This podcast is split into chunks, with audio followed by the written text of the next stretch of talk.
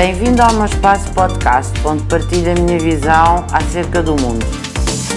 É fundamental existir amor fraterno entre todos e para existir amor fraterno é, é essencial que percebamos que nos devemos respeitar, que devemos tratar-nos todos como iguais.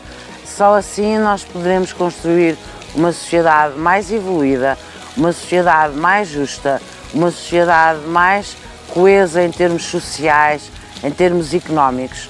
O amor fraterno faz com que olhemos todos uns para os outros como iguais, em que não haja diferenças, em que não haja discriminações e possamos efetivamente darmos-nos todos bem.